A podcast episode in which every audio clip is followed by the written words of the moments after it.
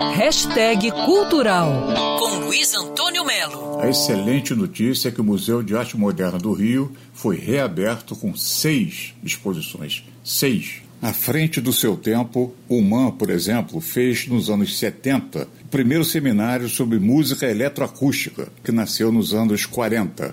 Aí você pergunta, mas o que é música eletroacústica? Vou botar um pedacinho aqui.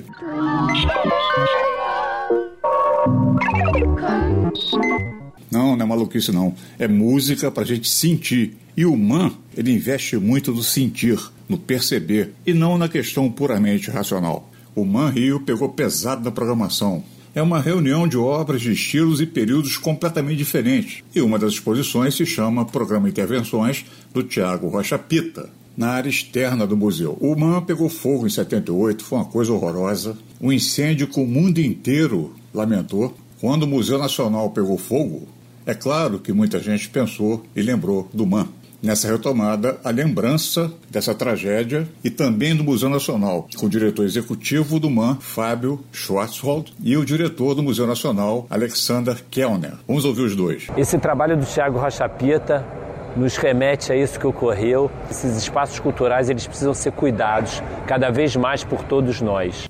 É muito interessante ver como os museus estão procurando se aproximar mais do público e melhorar o seu diálogo com a sociedade. Entre no site man.rio, conheça o protocolo de segurança sanitária, a programação completa com as seis exposições que eu falei e você vai se cadastrar para fazer a visita. Luiz Antônio Melo para Band News FM.